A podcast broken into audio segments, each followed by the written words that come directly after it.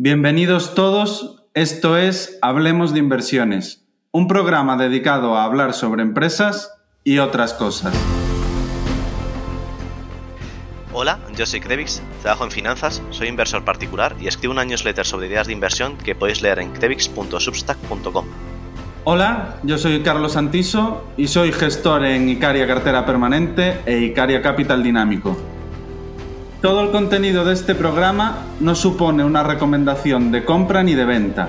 El propósito es meramente formativo. Muy importante que cada inversor haga su propia due diligence. Hola a todos, bienvenidos una semana más a un nuevo capítulo de Hablemos de Inversiones. En este capítulo vamos a hacer algo diferente a lo habitual. Espero que nos deis feedback de qué os parece el formato. Ya os digo antes de empezar que si os gusta el formato, dejarnos vuestro like y también vuestro feedback en comentarios. Vamos a hablar sobre peculiaridades de contabilidad que afectan a la hora de entender o valorar una compañía, las más habituales y las que creemos que pueden aportar más valor. Para ello tenemos, como siempre, a mi compañero Krevix. ¿Qué tal? ¿Cómo ha ido la semana? Eh, bien, bueno, semana en los mercados complicada, eh, en lo personal bien y con ganas de este podcast que creo que puede ayudar bastante a, todos los oyentes, a también gente del Club del Value que siempre tienen preguntas sobre contabilidad y siempre intentamos resolvérselas. Yo creo que este puede ser un podcast muy, interesante para, solventar dudas eh, muy comunes entre inversores que sobre todo están empezando y, cuando algunos que ya llevan un poco más de, un poco más de bagaje. Sí, empiezo a darme cuenta, Krevix, que cada vez que grabamos el podcast la semana me dice semana muy dura en los mercados.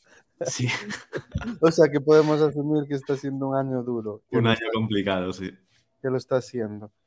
tenemos para, sobre todo, profundizar en el, en el tema de la contabilidad a mi compañero de trabajo y amigo, está en, en el equipo en el que estoy yo, en, un family office, que es Ángel, viene, tiene CFA, una persona que tiene unos conocimientos contables muy elevados y que además es el profesor de contabilidad en el programa que estamos dando en el IEB, pues la mayoría de los que conocéis, eh, Ayuso, Gabriel, yo, Dani Tello, bueno, el curso que hemos hablado muchas veces. Así que, ¿cómo estás Ángel? Bienvenido. Carlos? Buenos días. Muchas gracias por tu presentación y gracias a los dos por darme un espacio en vuestro podcast. Nada, gracias a ti por venir, por hacer una breve introducción. Yo que conozco muy bien a Ángel, eh, él está conmigo, es responsable de analistas, se dedica prácticamente todos los días a analizar compañías. tenemos reuniones de forma constante con el management, o sea que, bueno, está en las dinámicas del podcast, podríamos decir. Así que nada, empezando con, el podcast, uno de los primeros temas que queríamos tratar es sobre las stock options, que sabéis que sobre todo en las compañías tecnológicas, en compañías como Amazon, como Facebook, como Netflix, eh, bueno, las típicas compañías son partidas muy relevantes, también en Google. Y bueno, hay mucha gente que el flujo de caja lo considera sin quitar las stock options, otra gente, como es mi caso, que considera que hay que quitarlos. ¿Tú cómo, cómo ves este aspecto, Ángel? Yo ya lo sé, pero comenta para que, para que podamos debatir con los oyentes. A ver, lo primero que creo que deberíamos preguntarnos es si la compensación en acciones o la share-based compensation que por cierto, además de stock options, también podemos incluir las stock grants, es decir, que la empresa regale directamente acciones, no una opción de compra, sino que directamente regale acciones. Lo primero que debemos preguntarnos es si es un gasto o si no es un gasto. Y aquí tú y yo hemos debatido bastante. Yo soy de la opinión de que no es un gasto, pero porque yo tengo mi defecto de contabilidad y para mí, y para mí eh, un gasto es, es aquello que reduce el patrimonio neto de la compañía por causas ajenas a decisiones directas de los accionistas, como puede ser repartirse un dividendo. En este sentido, una compensación en acciones no implica un, gasto y es que tampoco implica un desembolso. De hecho, si es una stock option, cuando se ejerce hay una entrada de, dinero al ejercer la, opción. ¿Qué pasa? Que no, por dejar de ser un gasto, no tiene un impacto a igualdad de circunstancias negativo en el equity. Entonces, ¿cómo damos cabida a eso en, nuestra valoración? Se puede, se puede asumir que es un gasto o de forma más fina, pero mucho más complicada, se puede ajustar en el número de acciones que usamos para, para calcular el valor del equity por acción. ¿Qué pasa? Que si estamos valorando, por ejemplo, por un descuento de flujos, estamos llevando todo el valor de la compañía al día de hoy y por tanto tenemos que usar el número de acciones de hoy. Es, no, no es sencillo modelizar cómo va a crecer el número de acciones en el futuro si estamos valorando hoy. Por eso es mucho más sencillo tratarlo como un gasto y proyectarlo como un gasto. Aunque, repito, en mi opinión, en sentido estricto no lo es. No lo es, pero impacta en el equity.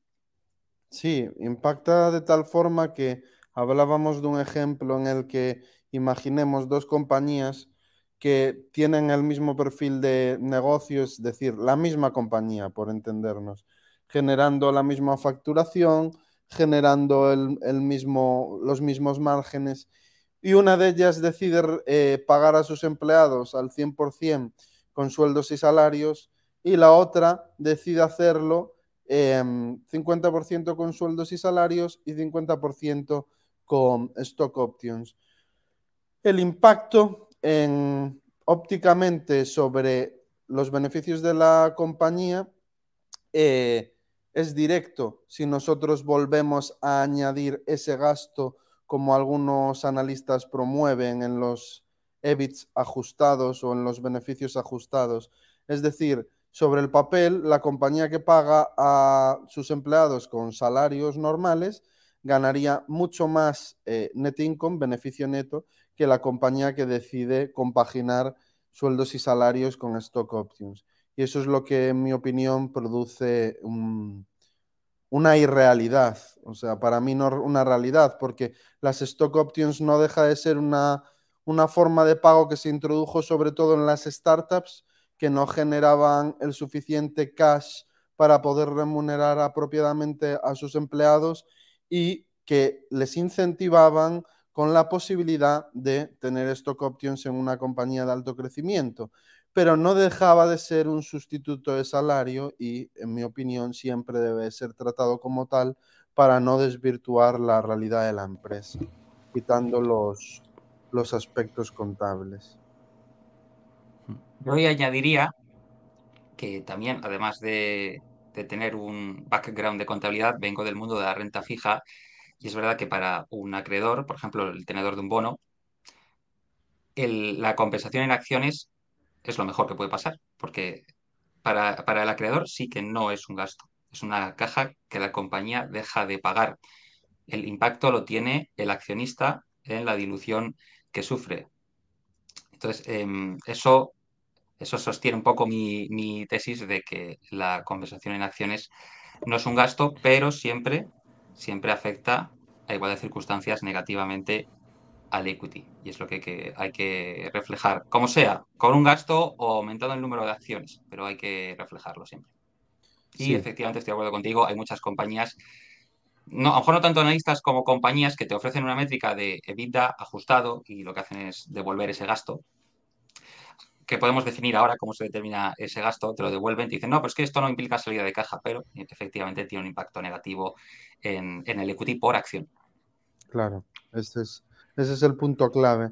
Entonces, entendiendo las circunstancias y el debate que, que rodea todo esto, bueno, la forma que en, nuestro caso, bueno, en mi caso, luego Ángel podrá matizar, eh, siempre utilizado para considerarlo es si estamos hablando del flujo de caja, en el flujo de caja tenemos que entender que sí que no se consideran el gasto en stock options, es un gasto que se vuelve a añadir para generar el flujo de caja operativo. Y en mi caso, yo cuando calculo el flujo de caja libre para el accionista, sí que se lo vuelvo a quitar, porque como digo, es un gasto de la empresa. Entonces llegamos a lo que consideramos el flujo de caja que genera la empresa después de sustraer el gasto en stock options, pero además debemos de hacer un ajuste que si queremos hacerlo de forma fina, aunque no es muy operativo, deberíamos de utilizar el modelo de valoración de Black Souls para calcular el, ajuste que deberíamos hacer en el equity, pero no vamos a entrar ahí porque sería entrar en temas muy densos. Por resumir, deberíamos de hacer el ajuste en el flujo de caja restando las stock options y utilizando como acciones en vez de las basic, las diluted.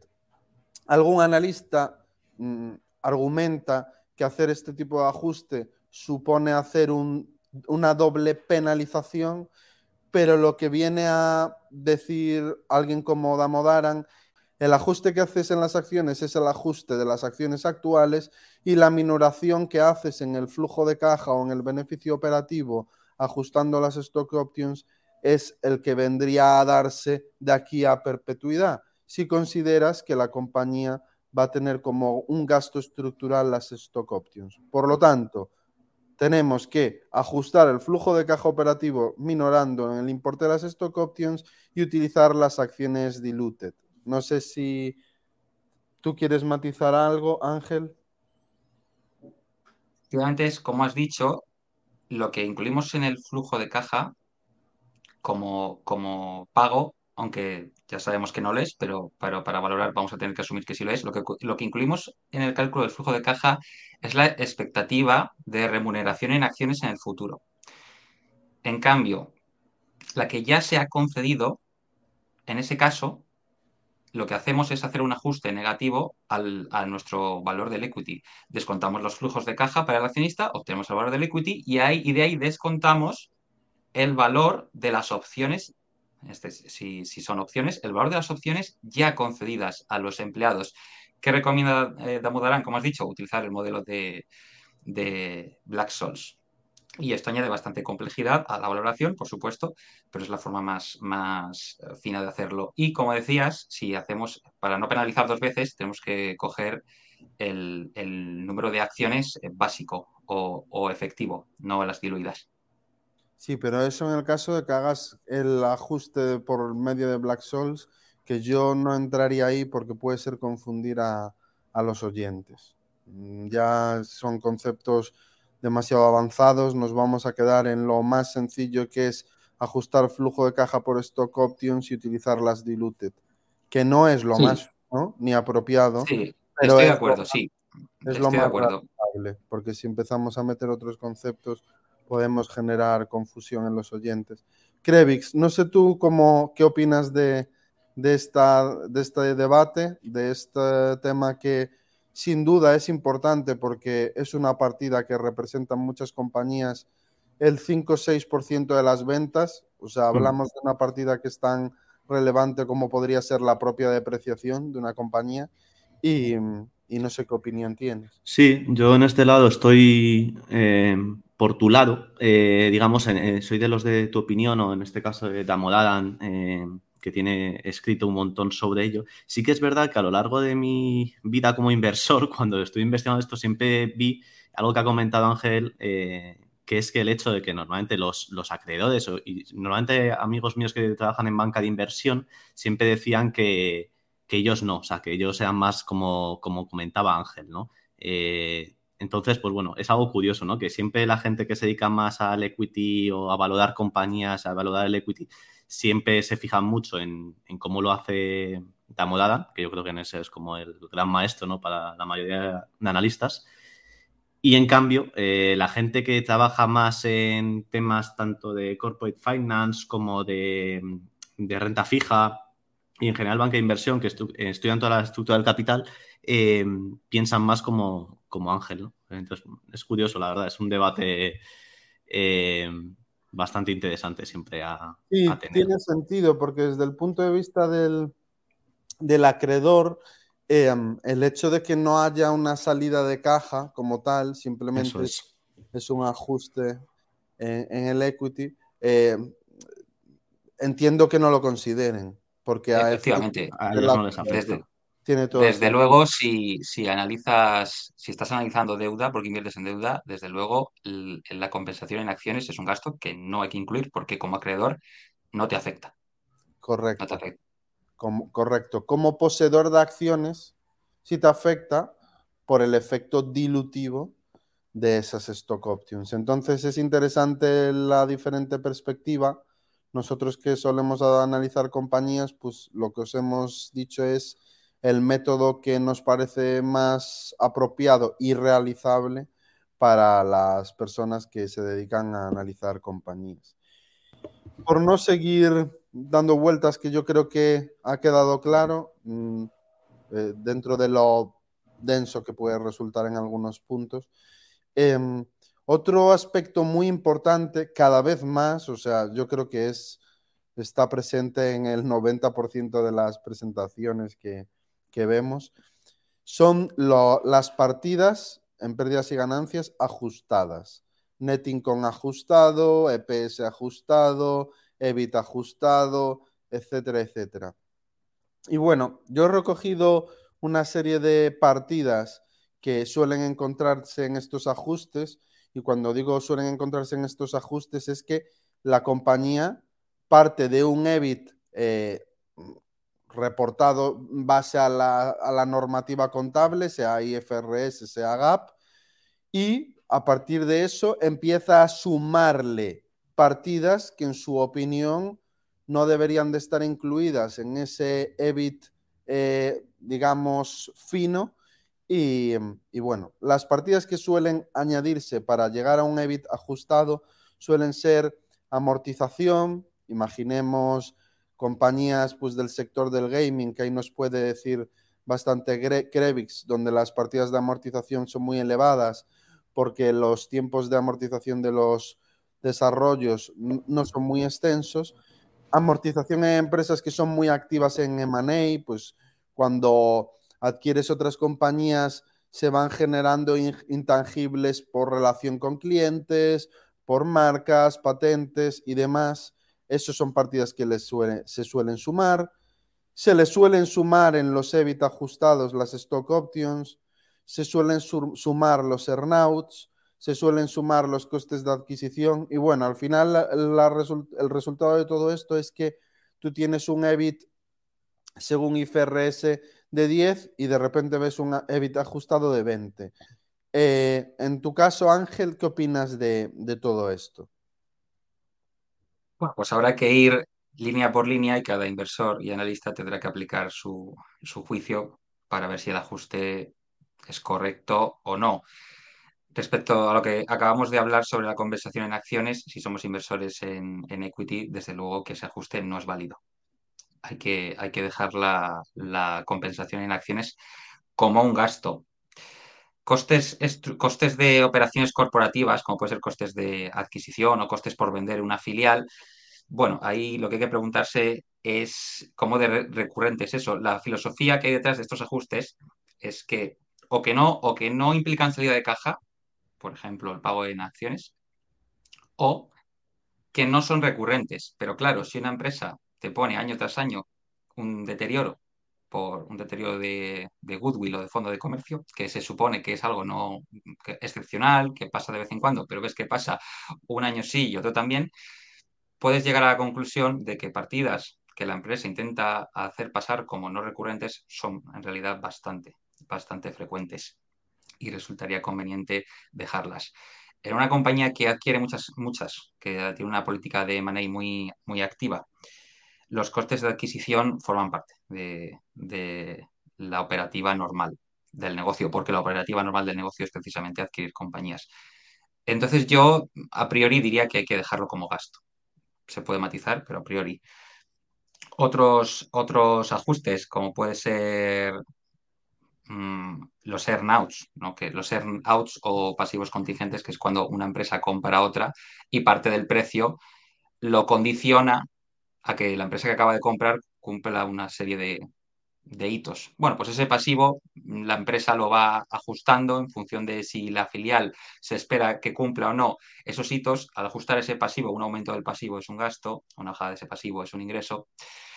No me parece mal que se haga ese ajuste, porque realmente son, son, son partidas bastante volátiles, bastante volátiles. Ese es otro criterio que hay que aplicar esto me está metiendo en una volatilidad innecesaria o irreal en la cuenta de resultados.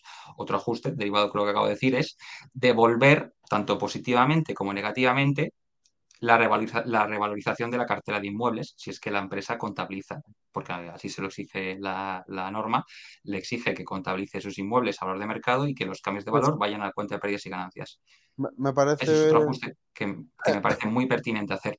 Porque me parece interesante el, matiz, dado que, por ejemplo, en Rayman Healthcare, eh, la contabilidad que por ley tiene que reportar incluye la revalorización de los inmuebles. Nosotros en, en nuestro caso no lo tenemos en cuenta, no utilizamos esa partida, porque como bien dices, añade una volatilidad eh, muy importante al pérdidas y ganancias.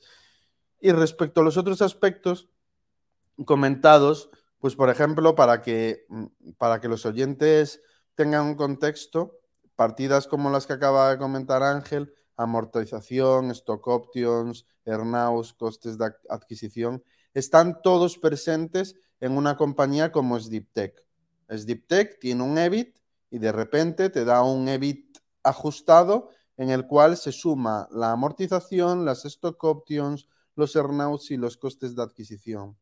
Em, en mi opinión es algo que no debería de poder hacerse al menos las stock options y, como dice Ángel, los costes de adquisición.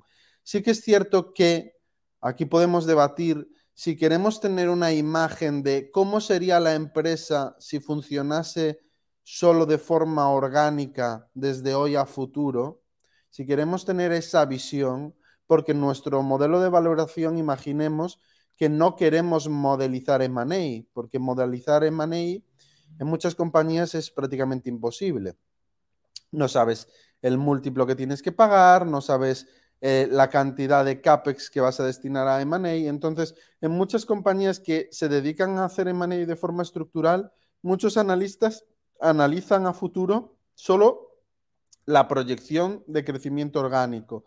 Entonces, si quieres ver realmente cómo funcionaría la compañía a futuro, si parase de ser tan activa en adquisiciones, sí que creo que tiene sentido volver a sumar amortización y costes de adquisición y earnouts. Y en ningún caso las stock options. Entonces, bueno, hay un ligero debate ahí y hablábamos de Sniptech que tiene todas estas partidas y en mi caso, pues yo suelo volver a incluir la, amortización.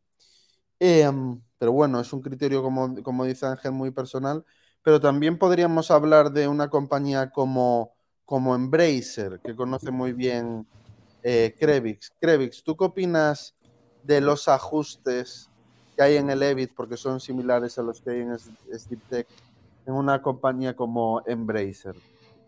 Pues sí, o sea, son también, o sea, yo al final es en lo que al menos como, como analista y ves lo que te tendrías que fijar más en ese EBIT ajustado, en, en este caso, eh, se le suma que aparte tienes ahí metidas las, las eh, los gastos y amortizaciones que vayan a hacer de, los lanzamientos de videojuegos que se hayan hecho, vamos, eh, que en el caso de los videojuegos que me preguntabas antes, normalmente la forma de amortizar es meterle un, un 40% el primer año, ¿vale? De, la depreciación sea un 40% y luego en lo que se calcule que es la vida útil o la vida del videojuego, que normalmente se calcula en torno a 5 años, ahí metes el resto de 60, el 60%, que normalmente la mayoría de compañías, cada una es un mundo eh, y, cada, y cada filial puede hacerlo distinto también una vez que reportan, pero bueno, eh, suele ser en torno a un 3% por trimestre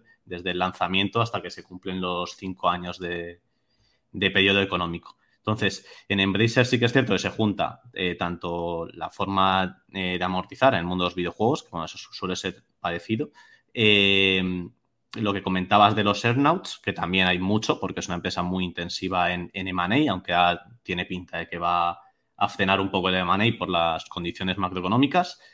Y... La amortización de intangibles. La amortización de intangibles. Relación con bueno, en, este caso no relación con clientes, pero es más bien propiedad intelectual. Adquisición de IPs y demás que, viene todo dentro. En este caso sí, todo propiedad intelectual, tres oficinas. En, este caso, cuando se habla, porque muchos oyentes hablan de que Embracer ahora mismo está a siete o seis veces beneficio operativo de, 2022 o de 2023, eh, ese beneficio operativo, que es un beneficio operativo ajustado, eh, lleva sumadas las stock options, lleva sumadas las amortizaciones. Eh, ¿cómo, ¿cómo, es? en tu caso, entiendo que tienes tu propio beneficio operativo ajustado, el por ti, que es, que es como hacemos nosotros. Eh, en base a tus números, ¿a qué, a qué sería, sería, un poco más alto, sería en torno a 9, 10 veces eh, eh, evita ajustado por mí. Entendido. O sea que sigue siendo. Sigue, sigue siendo una compañía que está barata. Eh, eh, una compañía eh, de las grandes dentro del sector con la que jugar todo el, gaming, digamos, eh, porque está muy distribuido, ya no solamente el gaming, sino algunas otras patas de la compañía, pues como la parte de juegos de mesa o, el juego móvil, ¿no? que es lo que, lo que más crece en el mundo entero, en general, en el, en el sector de los videojuegos, lo que se supone que más va a crecer. ¿no?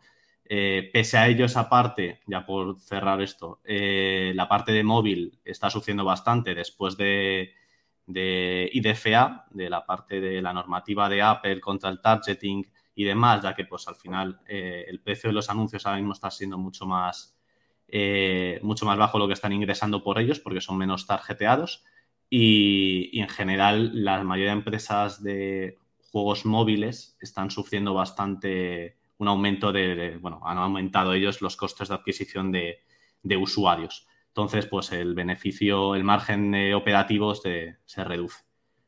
Muy interesante y también te pediré opinión sobre la siguiente partida después de que, de que nos explique un poco Ángel, que es el Working Capital, que en, en Bracer ha tenido impacto este, este trimestre. Muy alto. Eh, Ángel, mucha gente nos pregunta constantemente en, el club, en el club del Value y, también por Twitter sobre el Working Capital, que al final es una partida muy importante desde el punto de vista de, del flujo de caja, porque es capital que tienes que destinar a actividades operativas eh, de la propia empresa, que es a lo que va muy ligado. ¿Cómo, ¿Cómo, les dirías de una forma sencilla a los oyentes que deben interpretar el working capital y, aspectos importantes relacionados con el mismo?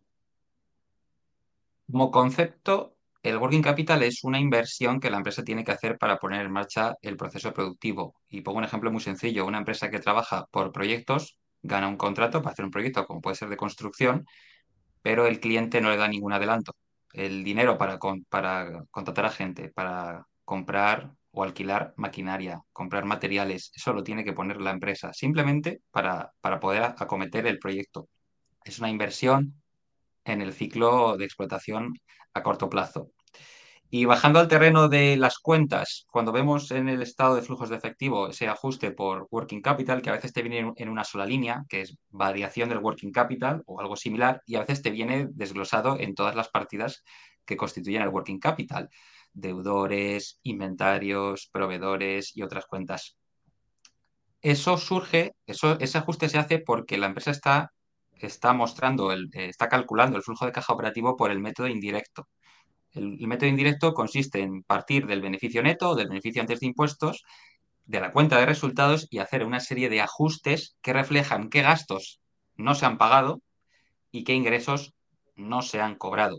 Por tanto, si hemos vendido 100 en el ejercicio, pero solamente hemos cobrado 50, hay que hacer un ajuste negativo en el resultado, en el resultado contable, el resultado, el resultado de la cuenta de pérdidas y ganancias, por esos 50 que en realidad no hemos cobrado. Ese es el concepto de aumento de deudores o aumento de derechos de cobro. Si hemos vendido, hemos vendido 60 unidades de inventario, pero es que hemos comprado 100 durante el ejercicio, hemos pagado a los proveedores por 100, el hecho de que hayamos comprado más unidades de las que luego se han vendido, eso no lo vamos a ver reflejado en la cuenta de pérdidas y ganancias. Lo hemos reflejado como un ajuste también negativo en el cash flow statement.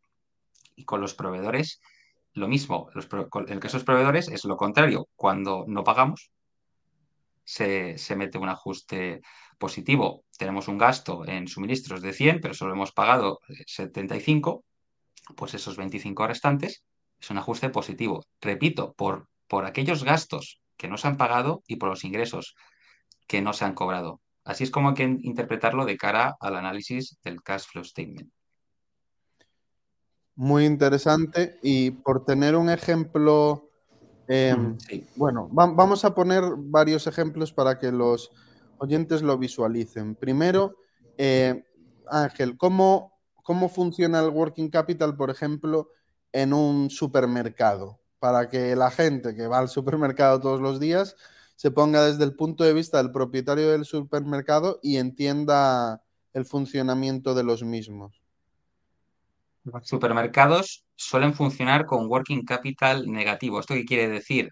Que la empresa cobra de los clientes antes de pagar a los proveedores. Suele ser así, ¿no?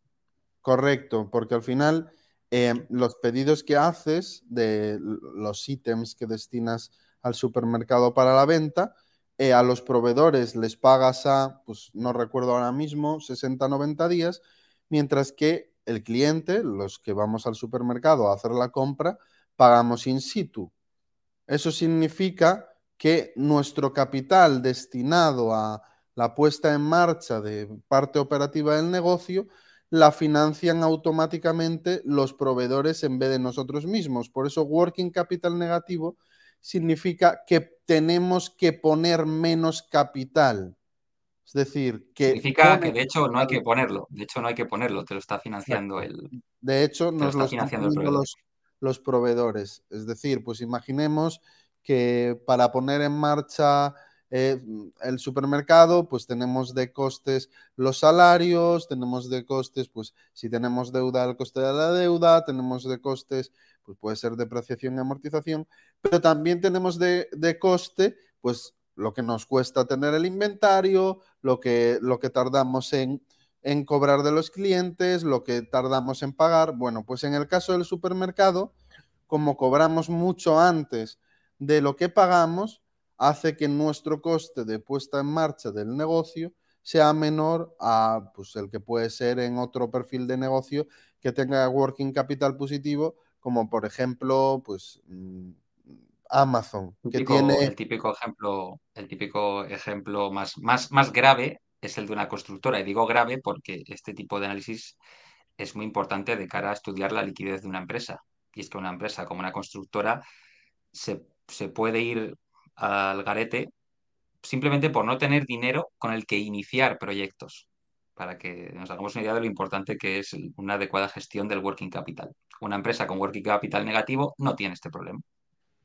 Sí, muy, buen, muy buena comparación. Digamos que son los mundos más opuestos, el perfil de empresa con working capital más positivo y un mayor consumo del circulante, que es una constructora, y el perfil de empresa con working capital más negativo, como puede ser un supermercado, que es mucho más eh, ligero en intensidad de capital gracias a ello. Eh, por ejemplo, si nos trasladamos al mundo de Embracer, que es una de las empresas más populares, eh, y podemos, y podemos reflejarles a nuestros oyentes un ejemplo real, en el último trimestre ha habido un incremento importante del consumo de capital por parte del working capital, es decir, la empresa tiene que poner más capital para financiar su actividad operativa. ¿Y por qué ha sido esto, Crevis? Pues esto es debido por dos motivos principales. Eh, vienen todos por la parte de Asmondi, que es la compañía eh, que se encarga de, eh, de, los juegos de mesa, donde destaca Catán, o, licencias con eh, Marvel, El Señor de los Anillos, etcétera. Y eh, una parte muy importante que tiene que son las trading cards, que son los típicos eh, juegos de cartas, ¿no? Donde pues distribuyen principalmente y, lo que más distribuyen es el juego de cartas de Pokémon, que de hecho tuvo bastante, ha tenido bastante éxito este año y han habido un torneo muy importante en este trimestre pasado y fue bastante importante. ¿Y, a qué se debe esto? Pues principalmente a dos motivos. Eh, bueno, para el que no lo sepa, todo delante los números, eh, Embracer hizo un, cash flow, bueno, un cash flow from operation activities eh, antes de los cambios en el working capital de 2.500 eh, millones de coronas suecas y el, cambio en el, en el, working capital es de menos 1.900 millones, ¿no? O sea, es muy, muy grande.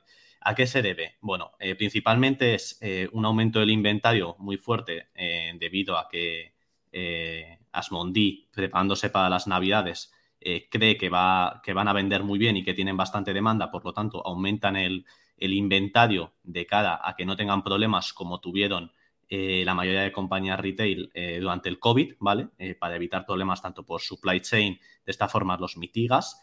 Entonces, bueno, están aumentando bastante y, sobre todo en la parte de, cartas, tanto de Pokémon, si mal no recuerdo, también distribuyen en la parte europea ciertas, ciertas cosas de, Magic de Gathering, que también es uno de los juegos de cartas más jugados del mundo, de, de Hasbro. Y, por el otro lado, eh, este trimestre eh, tienen más, bueno, han tenido bastantes cuentas pendientes por cobrar que han cobrado al comienzo de este en el que estamos ahora. Por lo tanto, esto ha supuesto un aumento de, los inventarios y de, las, y de las cuentas a cobrar así para que un poco la gente lo, entienda, ¿no? Cuando hay, también lo hemos visto, por ejemplo, yo, bueno, no he visto los resultados de Endor, que no sé si han salido aún, eh, pero en Guillemot también lo hemos visto, ¿no? Que de cada prepararte a, una, jornada navideña, digamos, eh, en la que esperas vender bien, eh, para evitar problemas de, cadena de suministros, pues te preparas, compras, la, compras los los objetos, llenas tu inventario para eh, luego venderlo en el siguiente trimestre, que es donde tendrás toda la entrada de, caja. Hmm. Pues interesante ver los diferentes puntos de vista en diferentes tipos de empresa.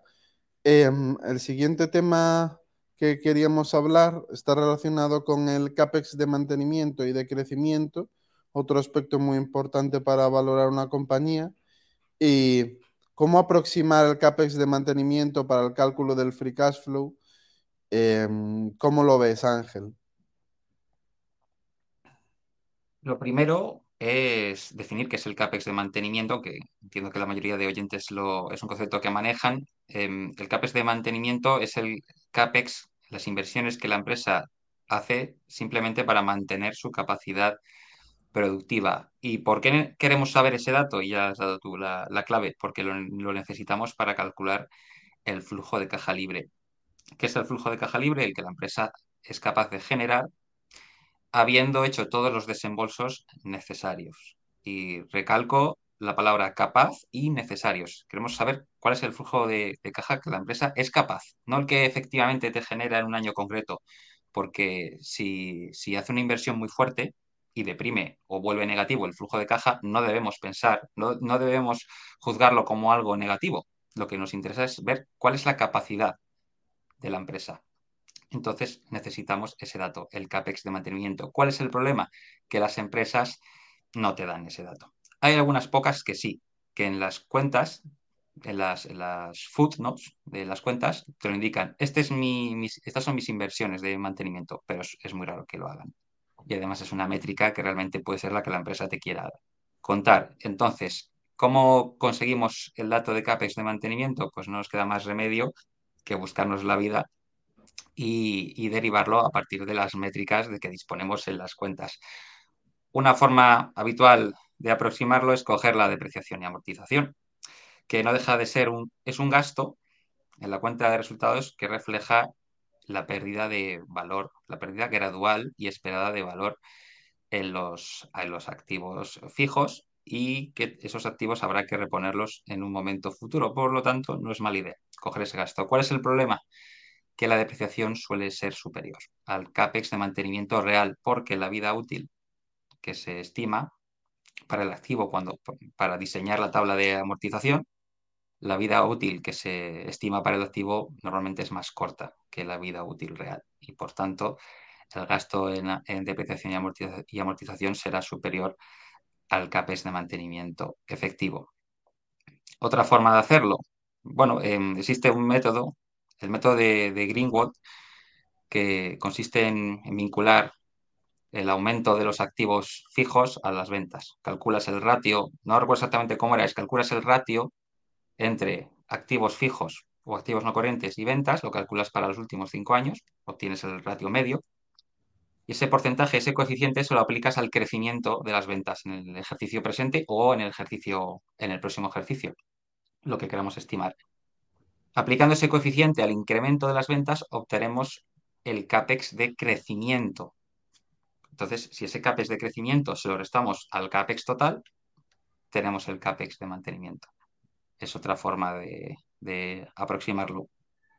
Otra forma que yo la aplico bastante es volviendo al primer, al primer método, que es tomar la depreciación y la amortización, pero la, le pongo un límite, que es si el CAPEX, si el CAPEX orgánico, orgánico quiere decir que no es CAPEX en, en comprar otras compañías. Si el CAPEX orgánico, que es comprar máquinas, comprar vehículos, si el CAPEX orgánico es más bajo que la depreciación, para ese año asumo que el CAPEX de mantenimiento es el CAPEX orgánico.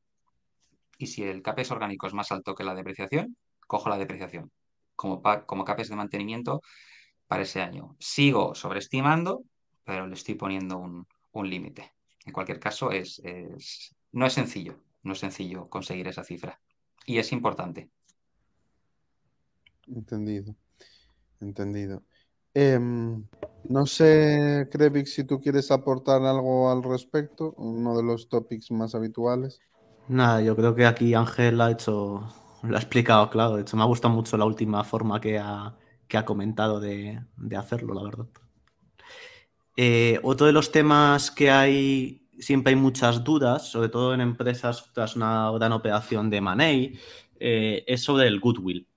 Eh, sobre cómo surge este goodwill, qué es el goodwill, cómo se calcula, eh, cómo se interpreta dentro de las cuentas de, de una empresa. Eh, no sé si vosotros queréis aquí aportar vuestra opinión.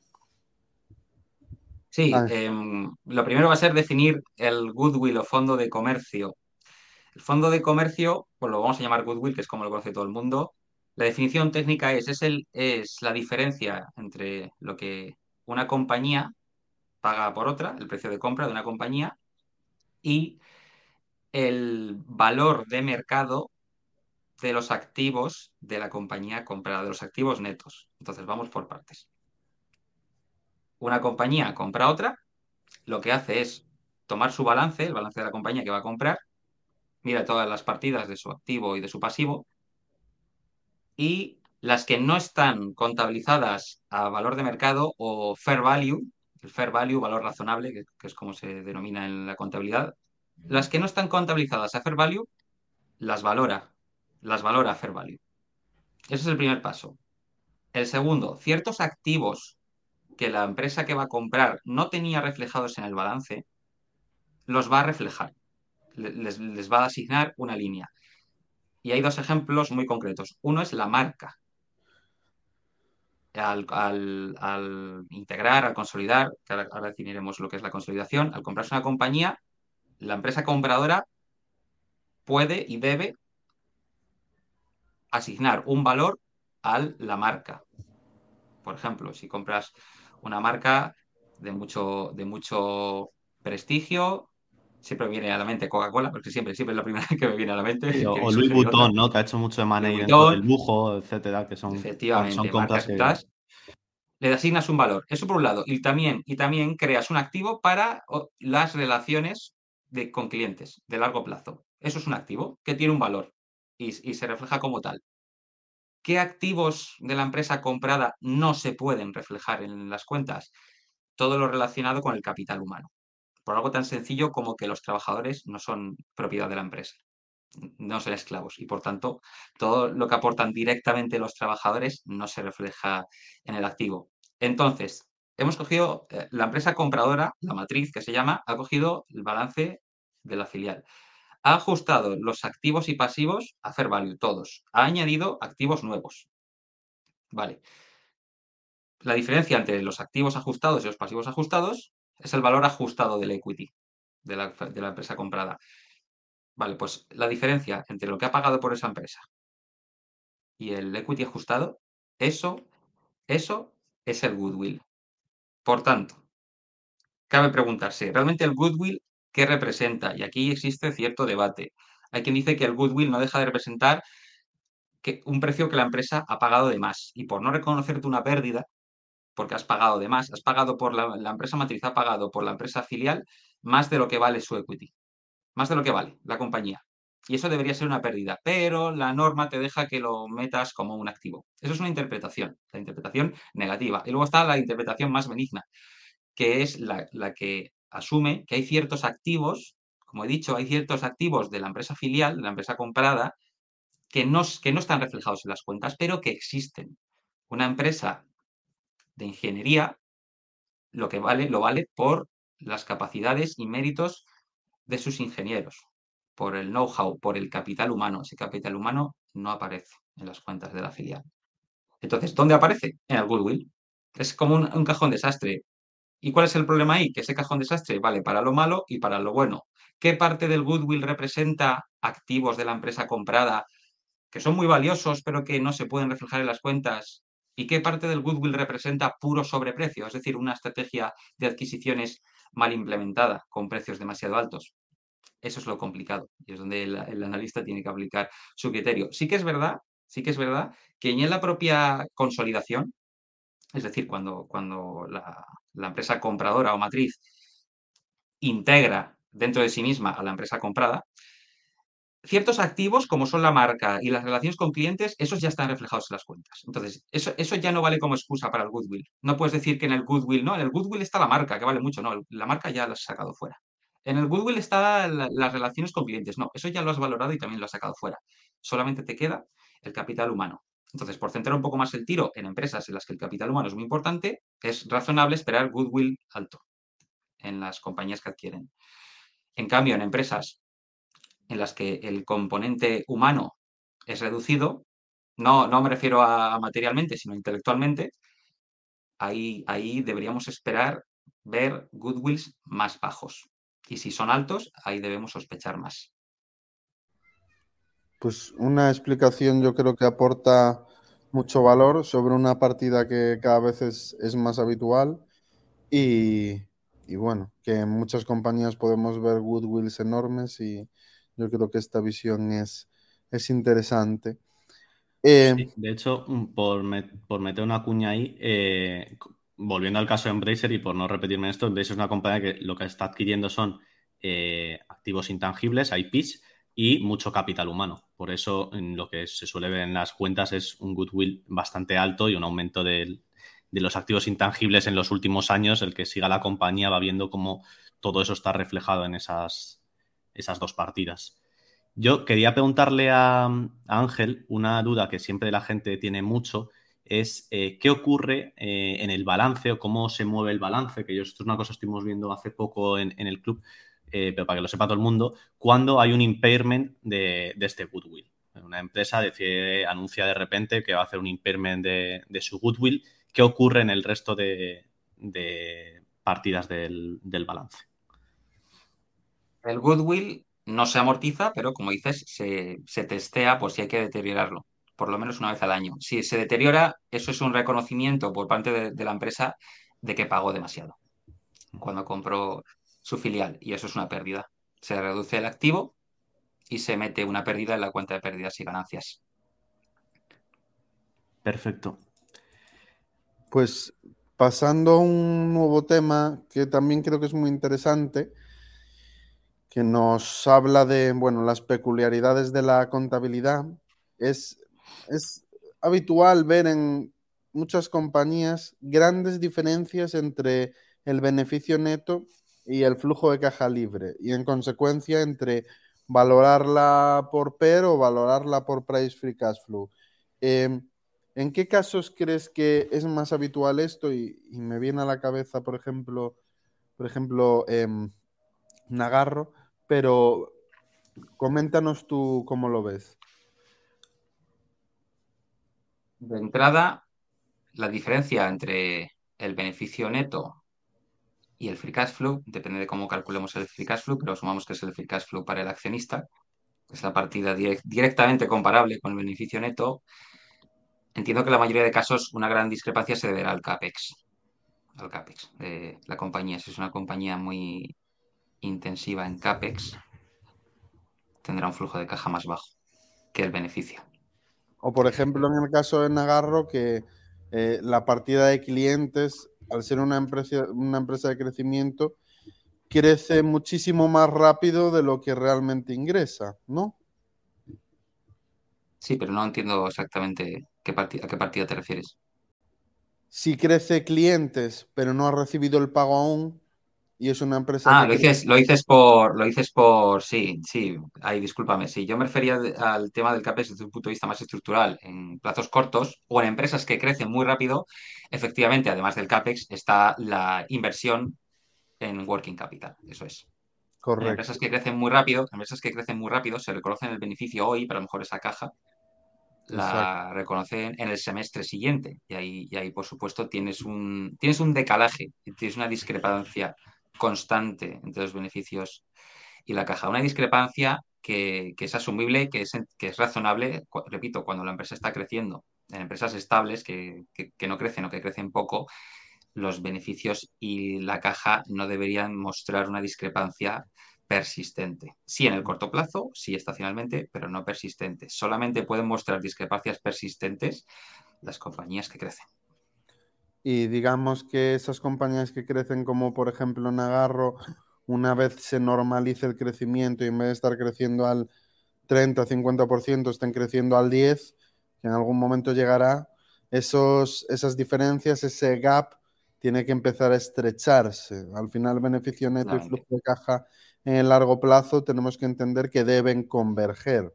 Si no convergen, como dice Ángel en empresas estables o de menor crecimiento, es que, eh, bueno, como mínimo hay que echar un buen vistazo a, por qué no convergen.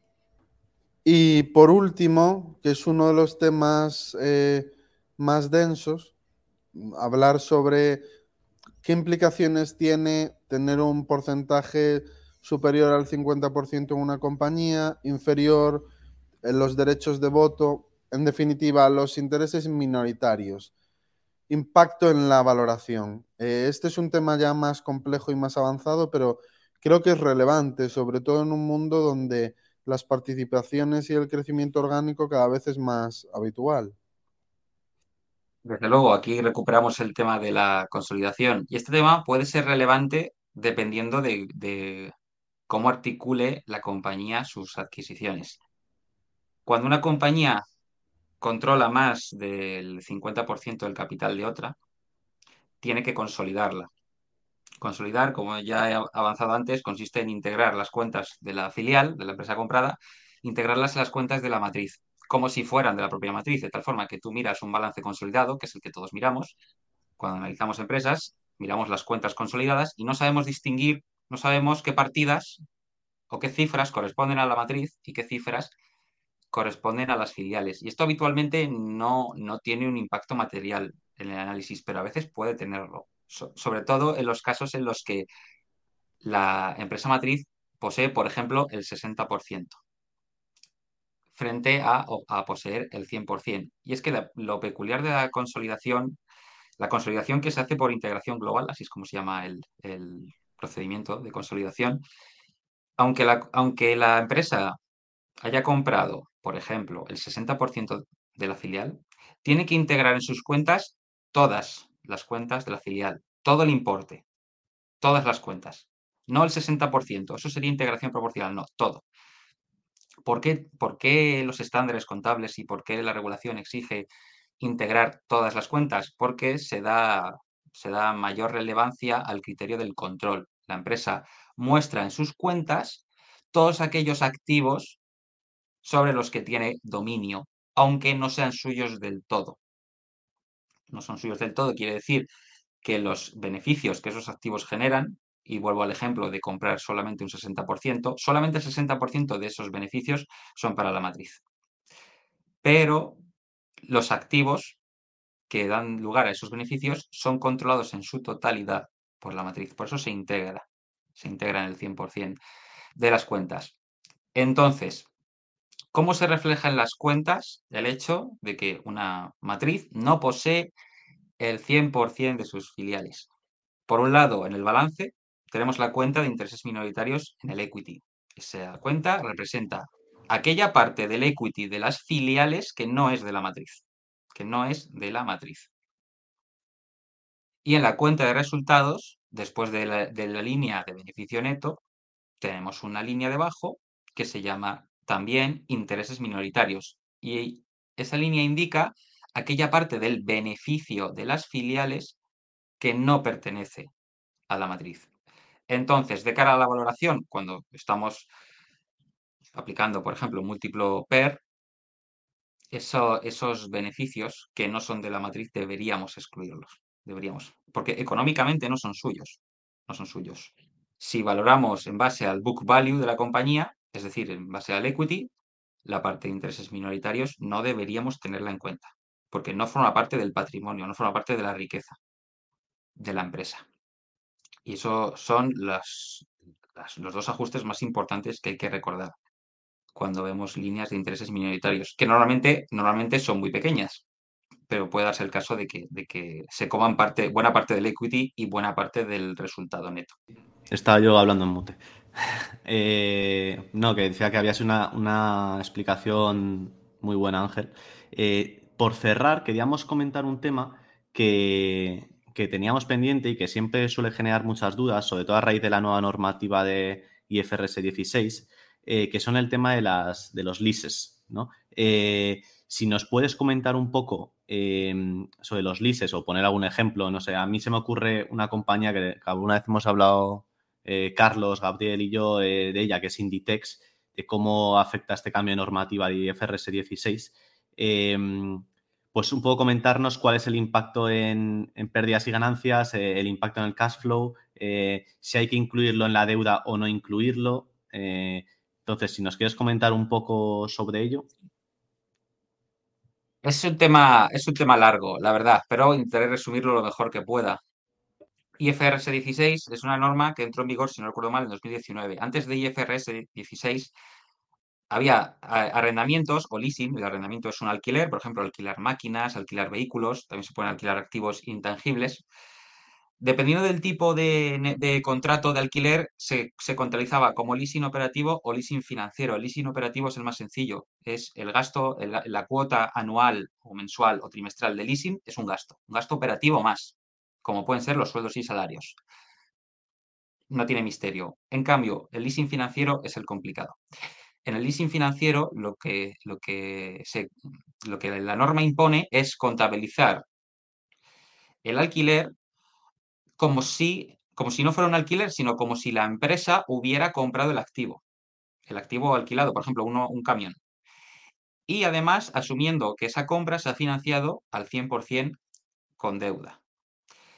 Por tanto, si una empresa entra en un leasing financiero, repito, alquilar un camión durante varios años, lo que hace es dar de alta el camión en el activo y dar de alta un pasivo, una deuda por leasing en, el pasivo, en, el otro lado del balance. Y ese activo, ese camión, lo amortiza como si fuera suyo, lo amortiza como el resto de, del inmovilizado material. Y a ese pasivo, que se ha reconocido que es la deuda por leasing, ese pasivo genera intereses, que son intereses implícitos, pero esos intereses van en la parte financiera de la cuenta de resultados y aparecen en el flujo de caja también, esos intereses que va todo dentro de una misma cuota, va todo dentro de una misma cuota. Si la cuota de leasing es constante, siempre la misma, debemos asimilarla a un préstamo de tipo francés. Un préstamo de tipo francés es aquel en el cual el, endeudado paga siempre lo mismo, que es el que tiene todo el mundo que tiene una hipoteca tipo fijo. Dentro de esa cuota hay una parte que son intereses y una parte que es devolución de principal. La parte de intereses al principio de la vida del préstamo pesa más y se va reduciendo con el paso del tiempo. Por eso, insisto en, en lo que implica el leasing financiero. Se contabiliza como si la empresa hubiera comprado el activo. Se da de alta el activo, se da de alta la deuda. Y el activo se amortiza. ¿Qué impuso IFRS 16? Que todos, todos los arrendamientos pasen a, todos se contabilicen como el, segundo tipo que he explicado, como, como arrendamiento financiero. Y esto, ¿en qué impacta en una empresa? Por ejemplo, esto es lo que sucedió con NH Hoteles, que de un año para otro su deuda se disparó porque venía, todos los hoteles que no tenían propiedad, los tenía alquilados, los venía contabilizando por leasing operativo y al año siguiente pasan a ser leasing financiero. Por tanto, su activo se hincha enormemente y lo mismo sucede con su pasivo, con su deuda. Y esto nos lleva a la pregunta de si los leasing son deuda o no son deuda. Yo apuesto por tratarlos como deuda en todos los cálculos. En, todos los cálculos dentro de la valoración, sin perder de vista que, que realmente no es deuda financiera. Y esto es importante porque la deuda financiera, la que tiene la empresa con bancos y la que tiene con bonistas, esa es la deuda que te puede llevar al default. Si tú no pagas un banco, es como si no hubieras pagado ninguno. Si no pagas a un bonista, es como si no hubieras pagado ninguno. Eso es una suspensión de pagos y un default que te lleva al concurso de acreedores y eso puede acabar muy mal. En cambio, si tú no pagas o te retrasas en un pago a tu, a tu arrendador, al arrendador del activo, eso no te lleva al default inmediatamente o automáticamente. Tienen sus problemas, por supuesto. Y algo que no quiero dejar de mencionar respecto a los arrendamientos es que cuando un arrendamiento se contabiliza por el tipo financiero, eso no tiene impacto en el flujo de caja de inversiones del cash flow statement. Y esto es muy importante, porque si estamos calculando el CAPEX de la empresa a partir del flujo de caja de inversiones, ahí va a haber un CAPEX que no vamos a ver, que no vamos a ver. Entonces, y por poner un ejemplo, si dos empresas tienen exactamente los mismos activos, o, utilizan los mismos activos para producir lo mismo, fábricas y vehículos y maquinaria, una empresa compra todos los activos, los compra a tocateja, y otra empresa los alquila todos. La empresa que los alquila todos no tiene CAPEX. Contablemente, en la realidad, por supuesto que tiene, y por eso debemos hacer un ajuste. Podemos calcular el CAPEX de la compañía a partir del flujo de caja de inversiones y además añadir un CAPEX adicional atribuible a los arrendamientos. ¿Qué, ¿Cuál es el CAPEX atribuible a los arrendamientos? Bueno, podemos tomar como referencia el, dentro de la cuota de leasing la devolución de principal. Esa partida la veremos dentro del flujo de caja financiero. Esa es una forma de hacerlo. Otra forma de hacerlo, de saber cuál es el CAPEX atribuible a los arrendamientos, es mirar cómo evoluciona la línea de activos arrendados en el balance. A la línea de activos arrendados en el balance en inglés se la denomina Right of Use Assets. Ver cómo evoluciona de un año para otro y sumarle la depreciación de esos activos si la empresa te da ese desglose. Si te da ese desglose, puedes calcular el incremento bruto en el valor de los activos por derecho de uso, los Right of Use Assets, lo puedes calcular de un año para otro. Ese aumento es el CAPEX. Pero al margen de cómo lo calculemos, lo importante es no olvidar que ese es un CAPEX que, que existe que existe. Lo que pasa es que la contabilidad y FRS 16 te lo camufla, es un subproducto, supongo que no deseado del regulador y de, y del IASB, que es el que elabora los estándares internacionales. Por eso hay que hacer un ajuste y sé que he ido eh, rápido, pero entiendo que el tiempo se nos echa encima. Espero que se haya entendido. yo creo que ha quedado perfecto, vamos, explicado. Totalmente. Pues muchas gracias Ángel por, venir por el podcast. Creo que para todos aquellos que tengan ganas de aprender temas relevantes de contabilidad va a aportar mucho valor. Repito que si os gusta nuestro contenido, sed generosos y dejarnos vuestro like en iVoox. También comentarios que siempre aportan. Y muchas gracias por estar ahí una semana más. Y a ti, Ángel, muchas gracias por venir. Gracias a vosotros por invitarme. Pues un saludo a todos y nos vemos en una semana. Un saludo. Un saludo, hasta luego.